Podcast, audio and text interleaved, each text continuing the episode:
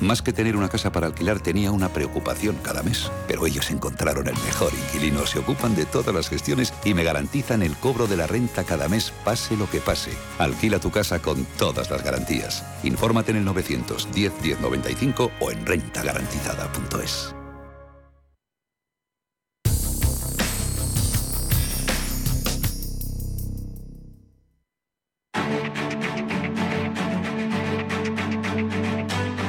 Capital Intereconomía, el consultorio.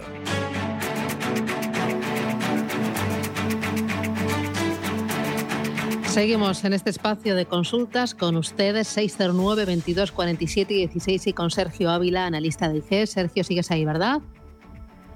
Aquí estamos, efectivamente. Muy bien. Oye, tengo una notita de voz, vamos con ella. Buenos días, me gustaría por favor que don Sergio me analizara dos valores en donde estoy en ganancias, que son Terna y RWE, y uno en el que estoy en pérdidas, que es Schneider Electric. Muchas gracias y un saludo. ¿Qué te parecen? Venga, pues vamos, vamos poco a poco, una por una. Empezamos por Terna. Venga, vamos a Hay nivel en las preguntas, ¿eh? Sí, sí, cada vez eh, cada vez son mejores, ¿no? Y cada vez la gente está pues más, más, al tanto y cogiendo calidad, efectivamente. Mm. Bueno, en el caso de, de, Terna, me ha dicho que estaba en ganancias. Eh, aquí sí que ha dejado un soporte muy cercano, con lo cual sí que lo que podría hacer es ajustar stop por debajo del mínimo anterior, que está justamente los 12-12, mientras que se mantenga por encima, pues se podría mantener y si lo pierde, pues eh, ya nos estaría avisando de que efectivamente podría comenzar eh, una, un movimiento más negativo, ¿no? porque ya tendríamos una sucesión de máximos y mínimos decrecientes, habiendo tenido, teniendo en cuenta que el máximo eh, general el, que, había dejado en enero pues estaba en la zona de los 14.82, luego el último máximo en el intento de rebote se ha quedado en 14.18. Si vuelve a recuperar la zona de los 13.15, pues eh, lo más normal sería pensar en que pudiera ir en búsqueda otra vez de los máximos anteriores, pero si pierde esos 12 con 12, que ha sido el último soporte que nos ha dejado, pues entonces ya lo más normal sería pensar en negativo, que se pudiera ir a 11.06 o incluso más abajo. Así que, bueno, ahí sería la zona en la que se podría poner esto de beneficios y en el caso de que salte, pues nada, pues nos saca el mercado y, ya está, ¿no? No hay, no hay problema ahí. Y si sigue adelante, pues eh, beneficios, ¿no? Eh, en cuanto a RWE, RWE pues eh, ha tenido una corrección muy potente los tres últimos días. De momento el soporte clave lo tienen los 33.88. Habría que mirar si puede poner un stop por debajo de esos niveles y se seguiría ganando. Si no, pues se podría deshacer posiciones y hacer caja. Porque es cierto que las últimas caídas han sido bastante agresivas, los indicadores técnicos están girando a la baja y podría eh, marcar pues alguna corrección adicional, al menos en el corto plazo. Y en el caso de Schneider Electric, que comentaba que estaba perdiendo, pues bueno, vamos a echarle también el vistazo. Eh, Schneider Electric, aquí ya esta me gusta menos, me gusta menos porque ha perdido el soporte en su día, los 149.40, que era el soporte previo a la media de largo plazo. Eh, y ahora, pues lo que ha dejado ha sido un soporte también en la zona de los 100, eh, 130 con 20 parece que quiere eh, intentar pues eh, sostenerse ahí en esa zona, fue una zona de mucho volumen, con lo cual, bueno, lo que se podría hacer es pues eh, también poner un stop por debajo de esos niveles, si lo pierde, pues que te saque el stop, y si no, pues intentar buscar el rebote que pudiera tener hasta la zona de los 148 aproximadamente, que es por donde pasa la media de medio plazo, y ahí pues hacer caja y deshacer posición eh, bueno, pues eh, intentando perder menos ¿no? de lo que se está perdiendo hasta ahora, con lo cual esas serían las, las posibilidades. Yo creo que en el medio plazo pues ha pasado a ser negativo, con lo cual habría que tener cuidado y pues deshacer de posiciones en rebotes si, si las hay. Vale. Eh, dice, buenos días, por favor, sería tan amable de analizar para entrar en IAG y en Greenergy. Gracias para todo el equipo. Vamos allá. Empezamos por IAG. Bueno, IAG se ha visto penalizada también en las últimas semanas. Eh, las, perspectivas para IAG, pues eh, para este año son, son muy, eran muy buenas hasta antes de todo el tema de la guerra, ¿no? A ver cómo esto al final acaba influyendo en la economía europea y la economía mundial. Eh, hasta, hasta hace poco, pues eh, era buena noticia el hecho de que hubiese superado la zona de los 2,01. De momento, eso nos mantiene un objetivo teórico activado por eh, ruptura de un canal bajista por la parte superior hacia la zona de los 2,56, que solamente se desactivaría de perder los 1,46. De momento no lo ha perdido. la vela de ayer, pues ha dejado también cierto soporte con larga mecha inferior, con lo cual, bueno, pues si se está dentro, pues estando tan cerca de soporte se podría mantener esperando que no perdiese los 1.46. Ahora bien, entrar ahora mismo en una compañía tan cíclica como es IAG de nuevo, ¿no? Con todo lo que tenemos encima de la mesa de la guerra y cómo eso va a afectar también con las subidas de tipos de interés en general y con los precios del petróleo disparados, que esto hace que aumente los costes claramente de los combustibles de las aerolíneas, pues evidentemente es algo que hace pensar que hay que ser mucho más cauto, ¿no? Y la otra que me habías comentado era IAG1, perdona, y la otra que no me ha dado tiempo a apuntarla, ¿cuál, cuál Espera, Que, que, lo miro en el eh, WhatsApp porque tenemos IAG y Grenergy. Ah, Grenergy. IAG y Grenergy. Vale, pues. Bueno, vamos a echar un vistazo entonces. Grenergy decía para, para entrar, ¿no? Quiere, sí, quiere para, entrar. Mm. Bueno, pues eh, la tendencia sigue siendo bajista, ¿no? En, en Grenergy perdió la, la directriz que unía los máximos crecientes del último tramo de rebote, que se generó desde el día 11 de mayo hasta que dejó máximos el 1 de noviembre. Ahí dejó una cuña descendente, perdiendo la zona de los mínimos, y esa cuña descendente pues lo que nos marcaba era una posible caída adicional. Ahora tenemos resistencias por el camino importantes. La primera se encuentra en los 28.80, y, la, y, luego la siguiente pues en el entorno de los 29,85. Mientras no rompa esos niveles, precaución. Es cierto que ha tenido un rebote las energías renovables recientemente, porque bueno, pues el mercado ha anticipado que podría haber menos subidas de tipos de interés este año y, los rendimientos de los bonos pues se han destensado ligeramente, pero lo que está claro es que subidas de tipos de interés vamos a seguir teniendo este año sí o sí y eso habrá que tenerlo muy en cuenta, ¿no? Y por lo tanto eso al final puede seguir penalizando a las compañías de, energías renovables. Aún así, si superase los 29,85, a partir de ahí podría empezar a ser pues un poquito más interesante. Yo de momento me mantendría al margen y a la espera de cómo evoluciona el mercado antes de, entrar. Voy con Silvia, buenos días. Hola, buenos días. Dígame. Mira, la consulta es la siguiente. Eh, he adquirido una vivienda ahora sobre plano Sí. Y mm, a ver, quisiera saber si es momento no o no ha sido el momento adecuado para invertir. Ah, pero me está hablando usted de comprar vivienda eh, física, no a través de acciones. Efectivamente. Muy bien. Es que este es un consultorio que estamos enfocado a eh, renta variable, ya sea de España, de mm, mercado americano, pero es compra directa de, eh, de acciones. Así que eh, recogemos su pregunta y luego a partir de las 11 tenemos un foro inmobiliario y ahí seguramente podrá encontrar respuesta. Muchísimas gracias, Silvia. Un abrazo. Vale, un abrazo. Encantada, gracias. Oye, voy a aprovechar esta, esta pregunta de Silvia. Eh, ¿Inmobiliarias cotizadas en este entorno de normalización monetaria, subida de tipos de interés? ¿Cómo ves un Merlin? ¿Cómo ves un Colonial? ¿Los tienes en el radar?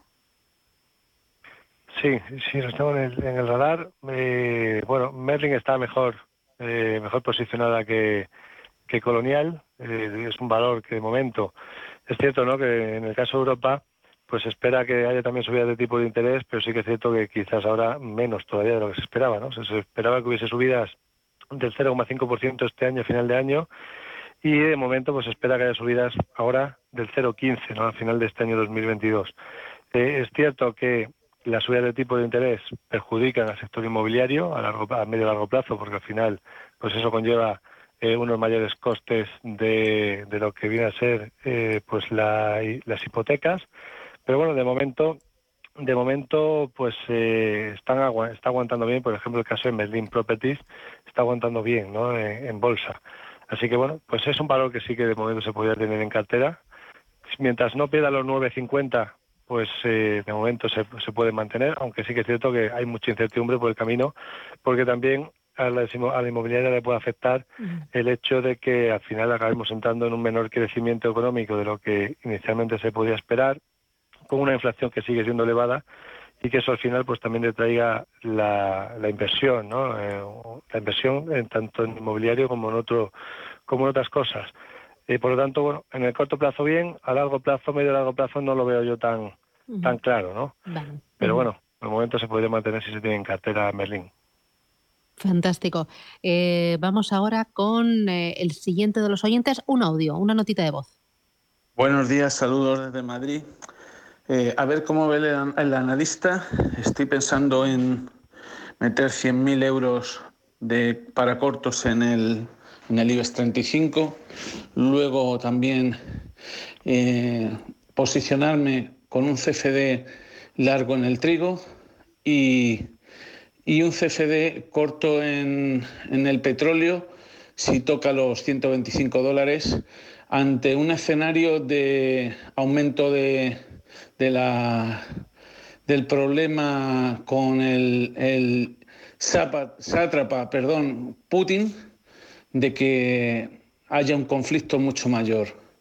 Em, y que este conflicto actual mm, no, termine.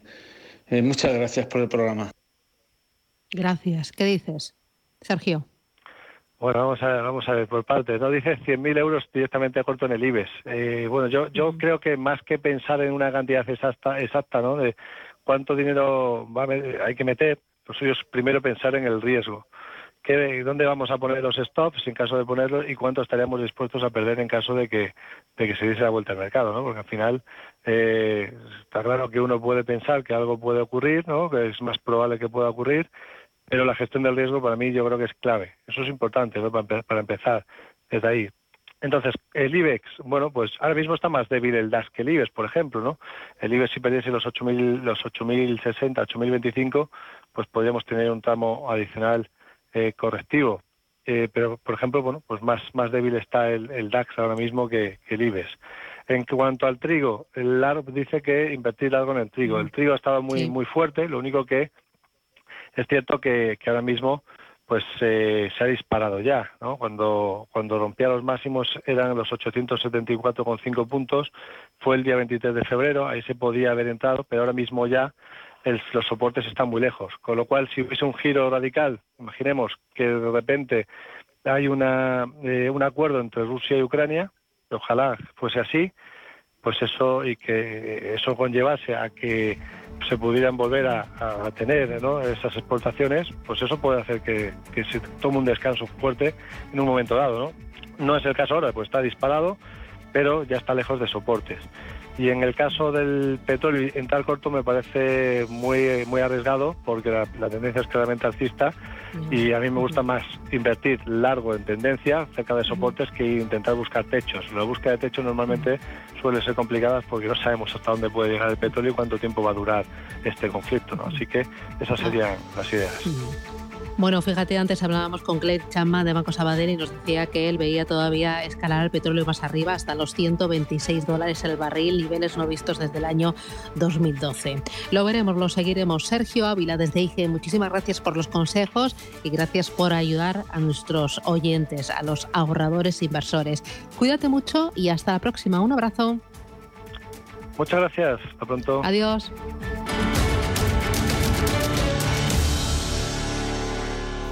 Generali Investment es la plataforma de gestión de activos del grupo Generali, uno de los grupos aseguradores más grandes y con más tradición de Europa. La plataforma de Generali Investments aúna ocho diferentes gestoras de inversión con un alto nivel de especialización para atender las necesidades de todo tipo de inversores.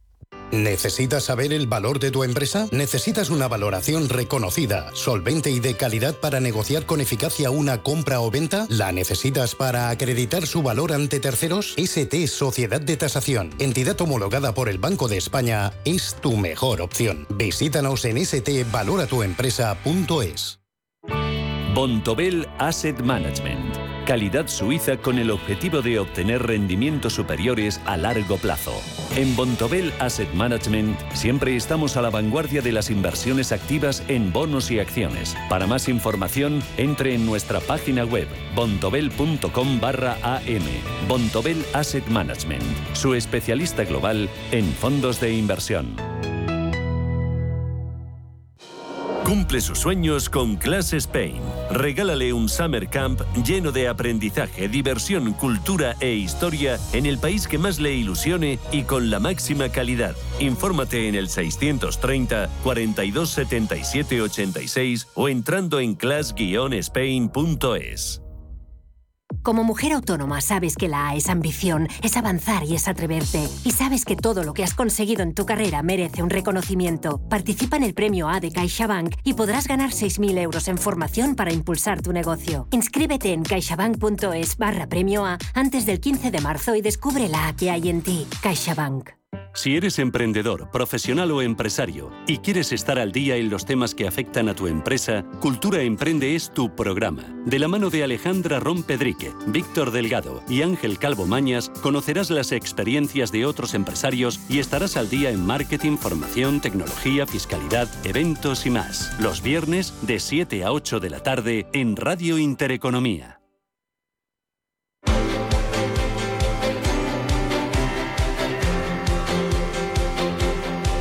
Foro de la inversión.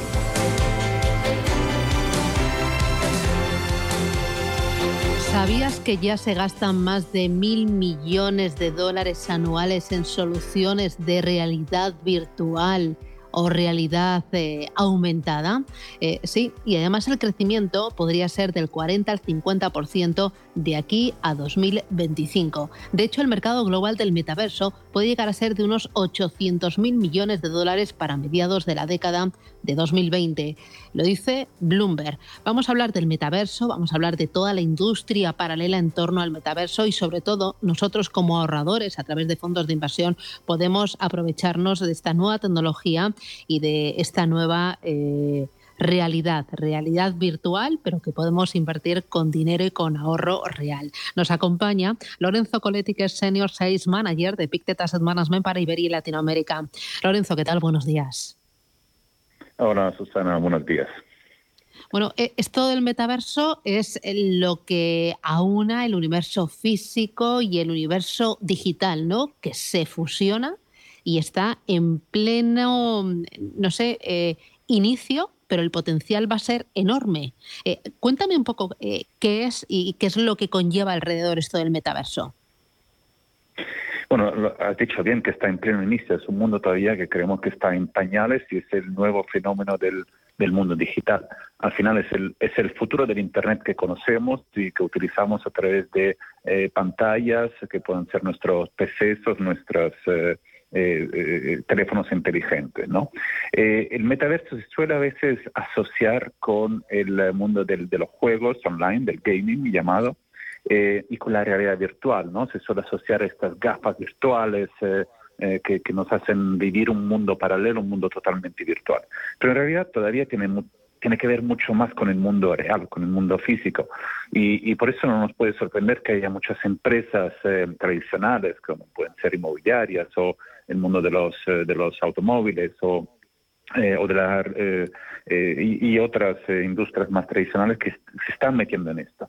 Y para aterrizarlo un poco, para ver qué tipo de aplicaciones puede tener ya mm, muy en breve, es, por ejemplo, si tenemos que comprar un piso, podemos ver eh, en, en, nuestra pantalla cómo va a ser en realidad este piso con los detalles más, eh, eh, más concretos, ¿no? La vista que tienen, los ruidos que podemos escuchar, cómo va a ser la cocina, cómo va a ser el suelo. O podemos, por ejemplo, probar un coche virtual en lugar de ir al concesionario, ¿no? y entender bien cómo va a funcionar. Esos son, son algunos de los ejemplos que pueden hacer para, para ver qué es, qué es el metaverso, aunque el desarrollo que va a tener dentro de unos 5 o 10 años va a ser impresionante. Bueno, incluso me puedo eh, comprar unas zapatillas y antes de comprármelas, eh, probármelas de forma virtual, ¿no? O sea, el, abanico y las posibilidades son enormes. No sé si esto incluso puede llegar al ocio y las vacaciones. A, conciertos lo entiendo, lo de las vacaciones en la playa ya todavía no lo pillo demasiado, pero eh, eh, supongo que el, eh, el universo que tenemos por delante es muy amplio y que los iremos descubriendo poco a poco. Eso es poco a poco. Es verdad que del metaverso eh, se ha disparado ¿no? La, la, la, palabra metaverso en los últimos cuatro meses desde que Facebook ha cambiado su nombre a Meta eh, a finales de octubre. Eh, y de hecho, los ejecutivos de las grandes tecnológicas, sobre todo americanas, están anunciando a bombo y platillo varios proyectos que tienen que ver con el metaverso. Pero sí que, sí que tenemos un efecto de la pandemia que ha sido clave, el hecho de que haya 3.000 millones de personas en, en casa y que estén jugando online, eh, y esto tiene mucho que ver con el futuro del metaverso. Mm, no hay que olvidar que un 50% de los chinos compran online todos los días, esto significa, y eso se va a quedar. Em, luego tenemos la generación Z, o sea, los jóvenes de entre 12 y 30 años que son nativos digitales, esto va a ser fundamental para el desarrollo del metaverso, y como decías tú, los avances tecnológicos, ¿no? Esos, esas gafas virtuales que un día, que hoy son muy grandes y quizás pesadas y caras, pero que un día mm, se van a parecer a las gafas de vista normales. Eh, sensores que nos pueden incluso eh, tener esa sensación del tacto, ¿no? Y, quizás dentro de 10 años también el, olfato y el gusto van a entrar dentro de esto, lo cual vamos a tener una experiencia virtual eh, 100%, casi un mundo paralelo virtual. Pero eso va, va a ser el futuro. De momento todavía tiene más que ver con el mundo real. Claro, y de momento hay mucha empresa tecnológica ya metida en ello, un Google, un Microsoft, un Amazon, eh, un Apple, empresas que no tienen que ver con la tecnología, como un McDonald's, un Adidas, el otro día también eh, Macy's, esta cadena de, tiendas de ropa, ¿no? Eh, al final, compañías de todos los sectores van a estar ahí en el metaverso, ¿no? Probando y intentando hacer negocio. Así es, eh, McDonald's que has, eh, que has mencionado ha registrado sus patentes para el mundo virtual, eh, para que la gente que viva en este mundo virtual o entre en este mundo virtual pueda entrar en una tienda virtual de McDonald's y, y pedir comida que luego le llegue en el mundo real a casa, ¿no? Eso es un poco el futuro. Y Ferrari también está mirando el mundo del metaverso para ver un poco cómo aprovecharlo, con lo cual las marcas están entrando en estos mundos para poder vender sus productos en el mundo virtual que luego eh, tendrás o, tendrás en, el mundo en el mundo real. Entonces hay, hay oportunidades en las tecnologías sin duda, sobre todo en todo lo que tiene que ver con la nube, con el 5G, con eh, los programas eh, de socialización, de juego, de, de, compras y también en el mundo de los aparatos del hardware, no los los que nos ayudarán a vivir de, de manera más virtual este, este el metaverso. Em, aquí entiendo que eh, las vías o el potencial de desarrollo y de crecimiento vendrá por cuatro patas, em, equipos, programas, informática en la nube y también infraestructuras. Y además, todo ello em, eh, no es que uno se lo vaya a llevar todo, sino que al final va a ser un negocio de todos, porque están implicados muchos jugadores, muchos tipos de compañías. Sí, de muchos. Y de hecho el hecho de que haya las grandes tecnologías que ahora estén tan eh, presentes, sobre todo en la prensa con el tema del metaverso, es una señal de que quieren poner un pie muy sólido ahí.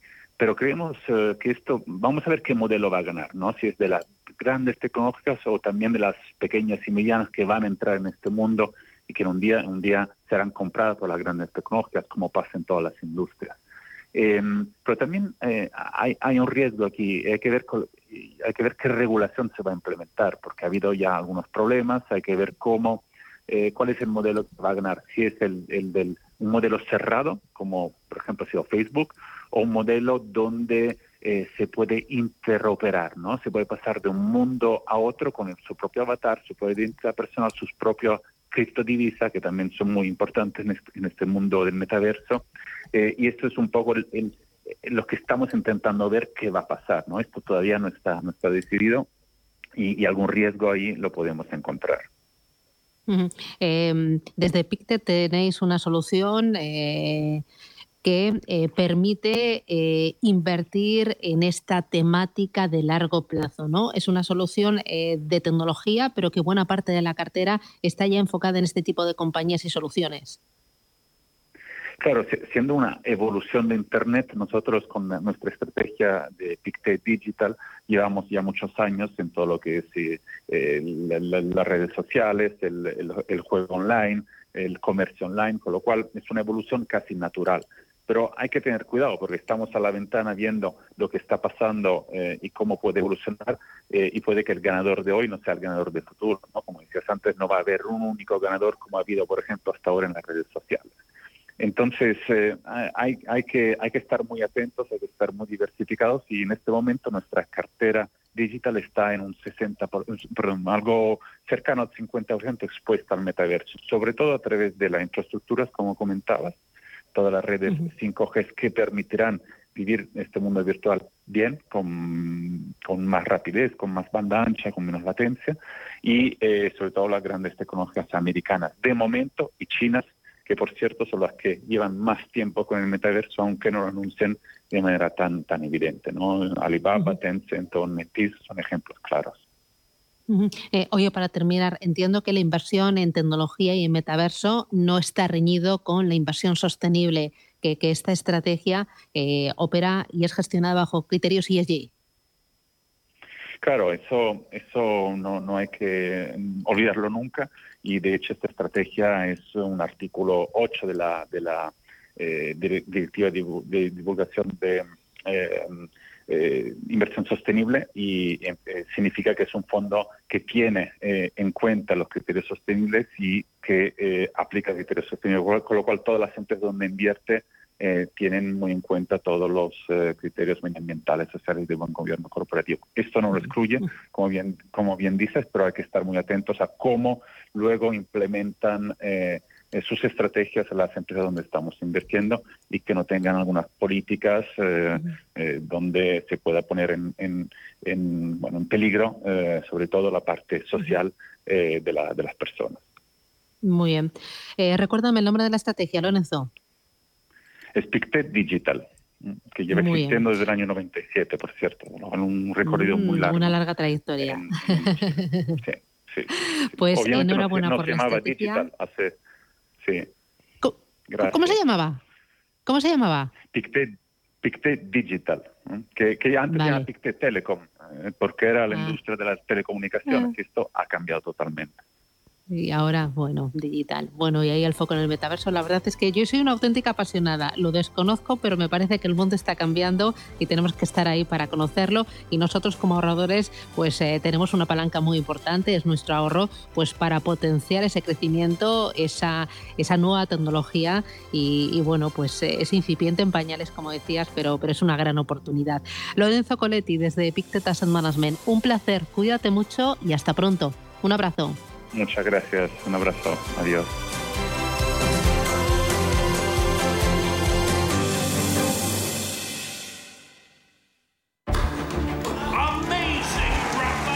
En Santander Private Banking sabemos que ser un número uno conlleva la responsabilidad de conseguir unos resultados únicos. Por eso, como hace Rafa Nadal en cada punto, trabajamos con un modelo de asesoramiento especializado buscando la excelencia para nuestros clientes, lo que nos ha llevado un año más a ser reconocidos como la mejor banca privada de España por la prestigiosa revista Euromoney. Santander Private Banking y Rafa Nadal, el compromiso de ser un número uno. ¿Tienes un bar, restaurante u hotel? No te pierdas HIP, el mayor evento de la hostelería donde descubrir las últimas innovaciones y productos de más de 500 marcas expositoras en alimentación, bebidas, menaje, mobiliario, tecnología, delivery. 450 expertos te descubrirán los casos de éxito y las claves para llevar tu negocio de hostelería a una nueva dimensión. HIP, del 7 al 9 de marzo en IFEMA, Feria de Madrid. Entra en expohip.com y consigue tu entrada. Si mantienes la cabeza en su sitio, cuando a tu alrededor todos la pierden, si crees en ti mismo cuando otros dudan, el mundo del trading es tuyo.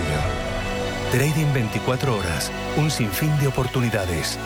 Cuando ves la oportunidad, IG.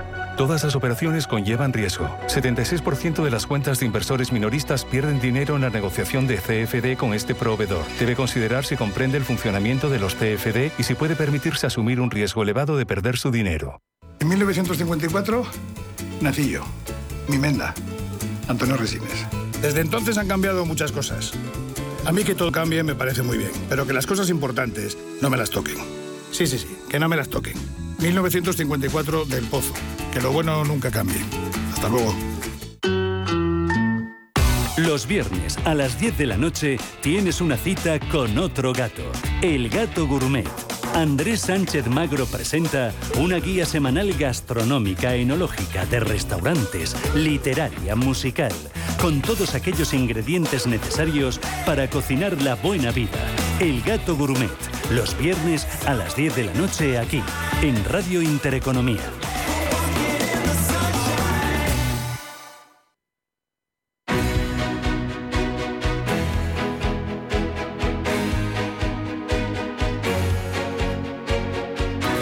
En Capital Intereconomía, Consultorio de Fondos.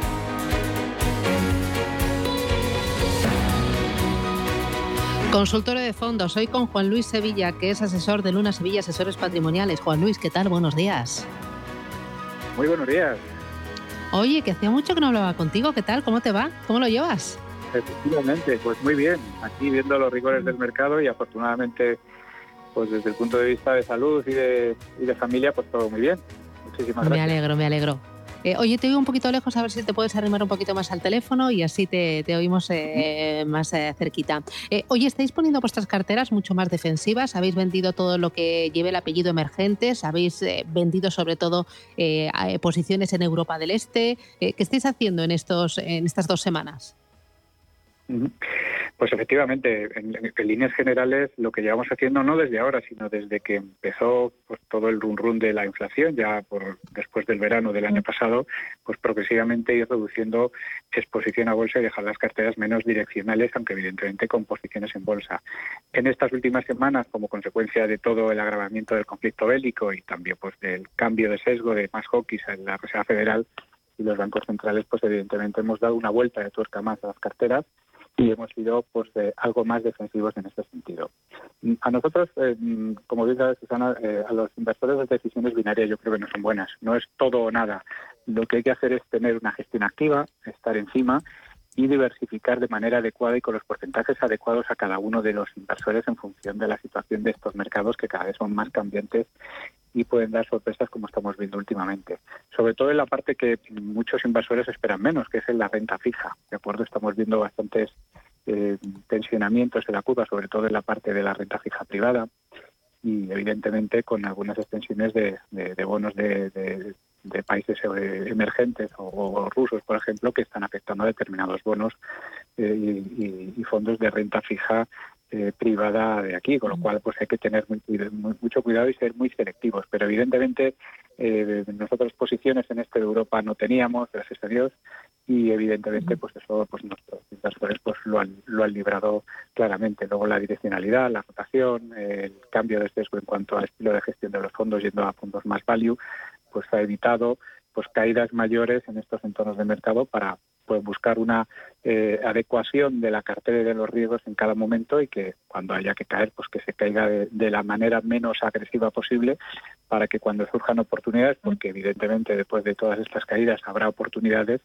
pues estar preparados con la liquidez y con, la parte de, munición que no tenemos ahora mismo invertida pues para entrar en, ciertas oportunidades que se puedan ir dando evidentemente Em, voy a ir con los oyentes, eh, pero antes, eh, en los fondos que teníais de renta fija, si es que teníais de renta fija o en los fondos mixtos, eh, también habéis hecho algún cambio ante la normalización monetaria, ante la posibilidad de que cambie el paso de los bancos centrales si la guerra se recrudece. ¿Estáis haciendo algo?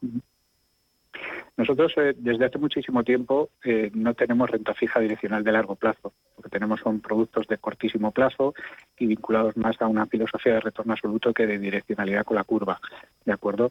Las pocas posiciones que pudiera haber en renta fija de corto plazo, pues progresivamente las hemos ido rotando a ciertos monetarios, eh, digamos, más conservadores en espera de, que se decía vea un panorama mucho más abierto y a partir de decidir. Los mixtos que están en cartera normalmente hemos procurado que, sean compuestos de liquidez y bolsa, ¿de acuerdo? Por aquello de, no asumir riesgo de tipos de la parte que nos invierte en bolsa, con lo cual, eh, en, líneas generales, nuestras carteras en ese sentido de nuestros asesorados están libres de renta fija a largo plazo, con lo cual, pues en ese sentido, pues han tenido menor, una menor preocupación que el resto. Muy bien. Voy a ir con las primeras consultas que son muy interesantes. Dice, buenos días, quería la opinión del señor Sevilla para la incorporación a mi cartera de un fondo relacionado con tecnología. Sería con un horizonte de inversión de muy largo plazo. ¿Es este momento?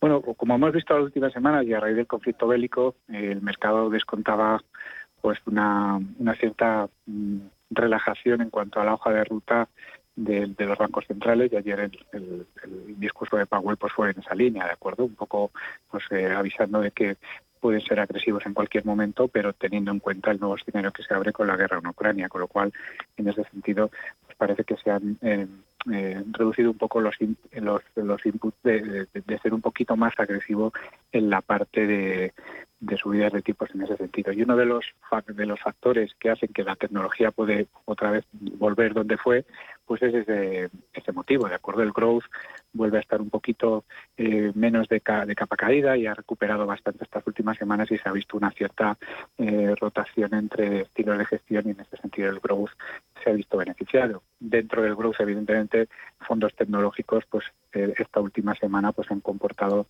de una manera mucho más positiva como consecuencia de esas noticias. Fondos tecnológicos hay muchos. Habría que ver, en función de la diversificación de su cartera, qué tipo de, producto le podría venir mejor. Así mm. a, a bote pronto, pues el fondo como el Global Technology de Fidelity, que yo creo que es una de las joyas que existen en ese sentido ahora mismo en la casa Fidelity y a nivel de tecnología, no tan direccional como pueden ser otros fondos más de, grandes compañías, sino buscando pues otra tipología de, tecnología más de una fila, muy bien diversificado, con posiciones no solo en Estados Unidos y también sino también en Japón, que lo está haciendo muy bien en ese sentido, pues yo creo que ese fondo, con una visión de largo plazo y siempre de largo plazo, pues Fidelity Global Technology puede ser una opción interesante. Mm, muy bien. Eh, otra consulta. Dice, me gustaría que me dijera el analista si es un buen momento para entrar en fondos de medianas empresas. Si es así, le agradecería que me diera el nombre de algunos de ellos. Han sufrido mucho, ¿no?, en este arranque de año. Han sufrido una barbaridad, efectivamente. Las small caps, sobre todo con sesgo growth, tanto europeas como americanas, han sufrido mucho. Eh, es un poco la misma línea, es decir, las subidas de tipos evidentemente no les no les vienen bien por, su filosofía de empresa, etcétera, etcétera, y al final, pues bueno, pues eh, el mercado es muy sensible a estas noticias. También subieron muchísimo el año pasado, con lo cual es lógico una cierta eh, consolidación en este tipo de sectores. yo creo que hay que estar atentas a las small caps, ¿de acuerdo? Si hay una cierta relajación, el conflicto ucraniano pues va hacia mejores momentos, pues yo creo que un perfil agresivo, dinámico, tiene que tener en cartera cierta cierta posición en este tipo de empresas, ¿de acuerdo? Mm, el momentum, el momentum es complicado, ¿de acuerdo? Ahora mismo todo está correlacionado y cuando vienen pues maldadas, lógicamente, tanto grandes como pequeñas sufren. Pero sí que es verdad que en el radar hay que tenerlos porque son empresas que han caído mucho y son empresas de alta calidad, ¿de acuerdo? Son empresas que en un momento dado cuando uno ve sus balances, no se justifica las grandes caídas que han tenido con respecto a su evolución futura desde el punto de vista fundamental. El mercado, cuando no atiende a fundamentales, pues evidentemente arrastra todo, pero una vez que se serenan, vuelven a atender a fundamentales y esas empresas estarán en el disparadero eh, pues en, esos momentos. Con lo cual, yo creo que hay que tenerlas en el radar. para inversores más agresivos, alguna pequeña incursión de alguna liquidez en un momento dado con con seguidas de caídas pueden ser alguna oportunidad de corto plazo y en ese sentido pues eh, fondos de la gestora como Middle a nivel global o Colombia a nivel europeo, tanto la parte más europea como la parte euro, pues pueden ser productos que, que pueden estar en cartera siempre que se acepte esa volatilidad de estos productos porque en, media han caído en torno a un 20% este año.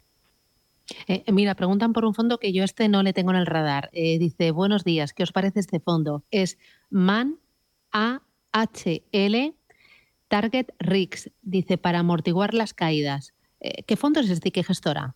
Eh, es una gestora inglesa, ¿de acuerdo? Eh, vamos a ver, los productos de, retorno absoluto o de gestión alternativa, evidentemente, lo que buscan es una cierta descorrelación, ¿de acuerdo?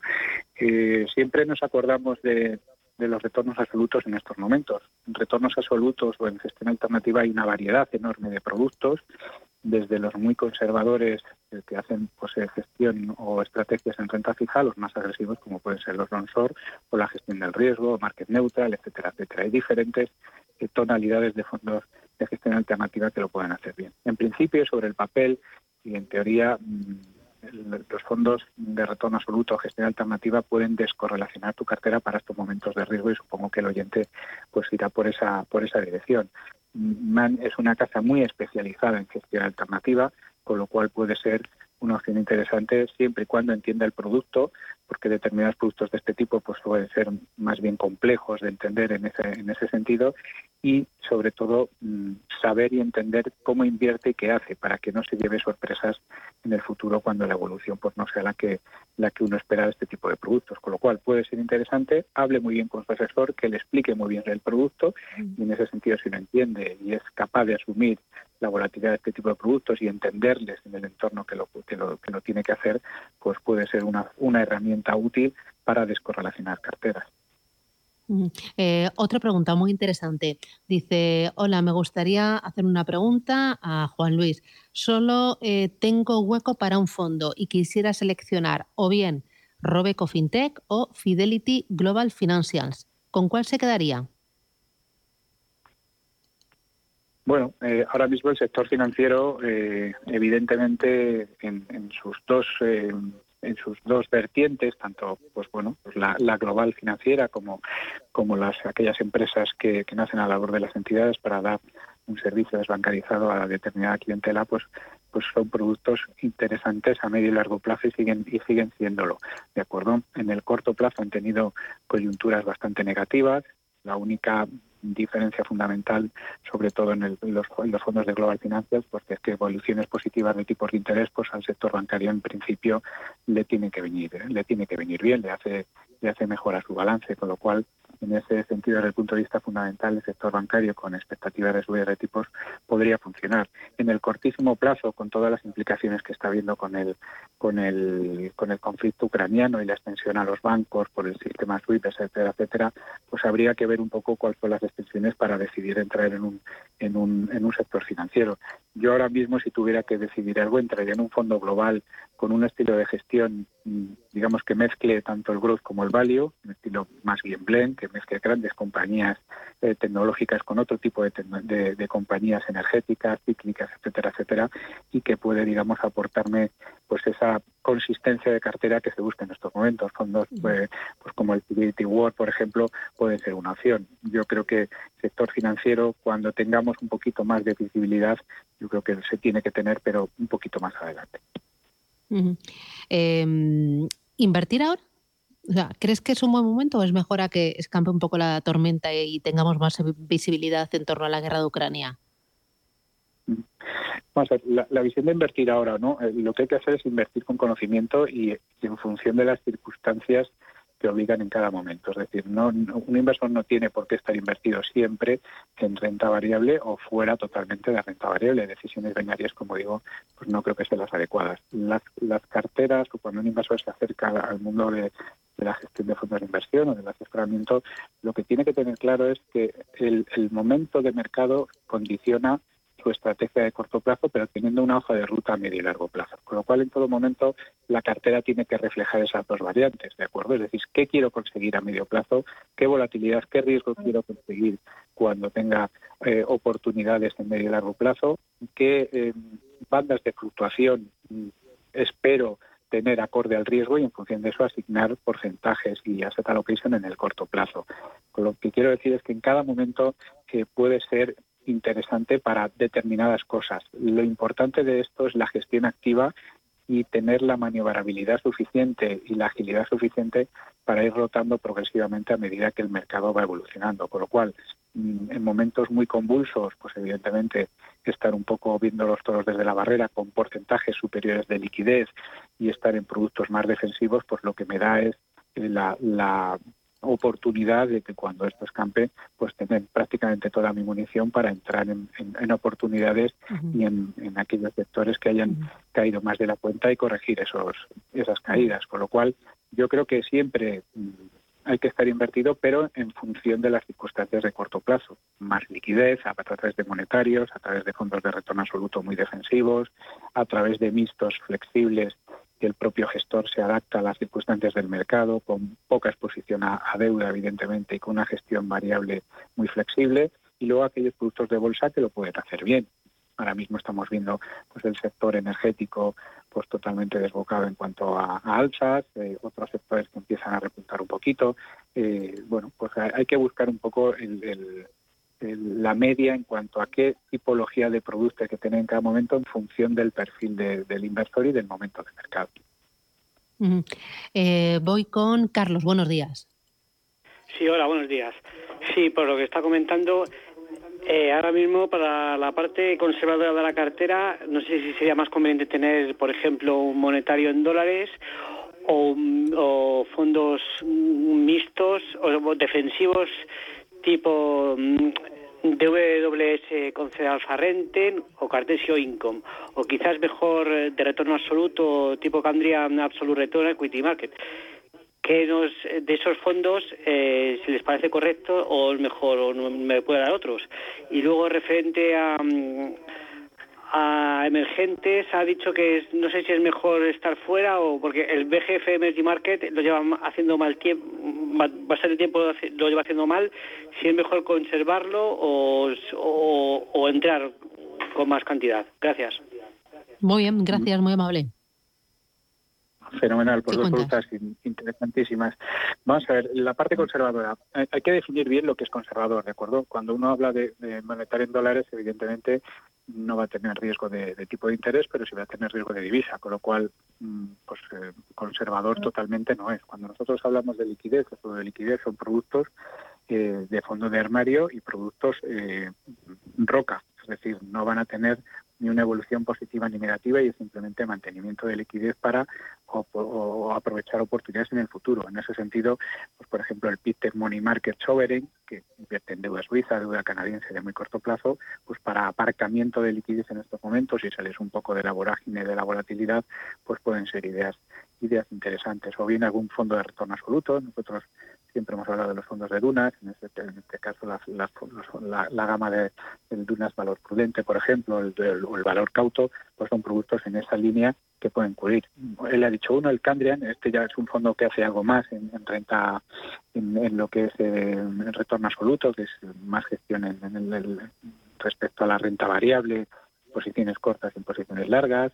Hay un fondo de Henderson que puede ser muy interesante en esa línea que, es el Lion Trust Europe Strategy, que puede ser un producto agresivo, pero que puede funcionar en ese sentido. Y en la parte mixta, mm, el fondo como el Cartesio X o, el, Alfa Renten del Deutsche Bank, pues pueden ser productos defensivos que ahora mismo pues pueden digamos eh, torear mejor el ambiente en ese en ese sentido hay algún otro producto eh, como puede ser eh, pues el, fondos más, más, más, defensivos en la línea en la línea de BlackRock Multi-Asset Conservative, en, línea del tal de, tal de Morgan, por ejemplo, en ese sentido las posiciones en oro y las posiciones en dólar pues le vienen bien en ese sentido para cubrir un poco su cartera, con duraciones negativas ahora mismo en cuanto a la posición de renta fija, pues hay determinados productos que pueden aguantarlo mejor en ese sentido.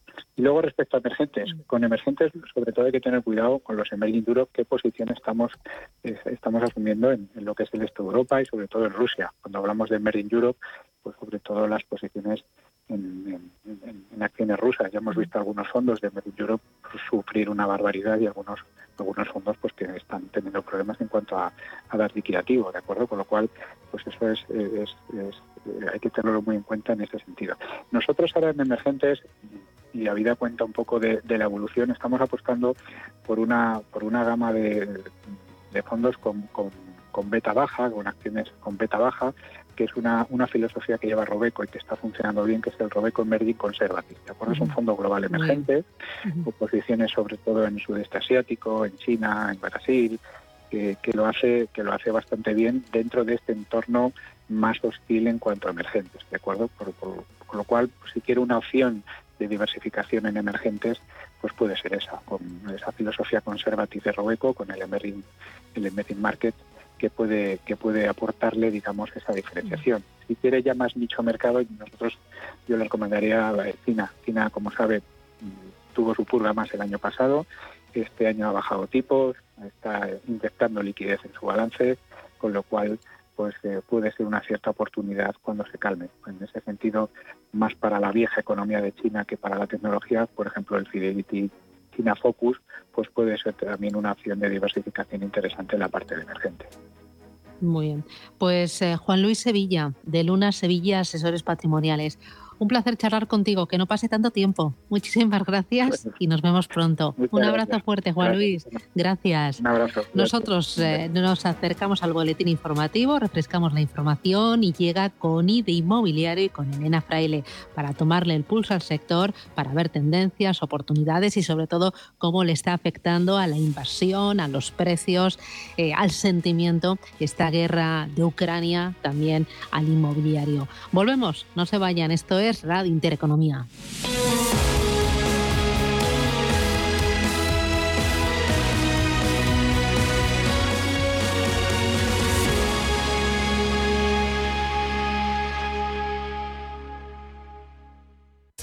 Si me escuchas es porque te interesa, porque lo que contamos en Radio Intereconomía es útil para ti. Información práctica para la inmensa mayoría de ciudadanos. Intereconomía, porque te interesa.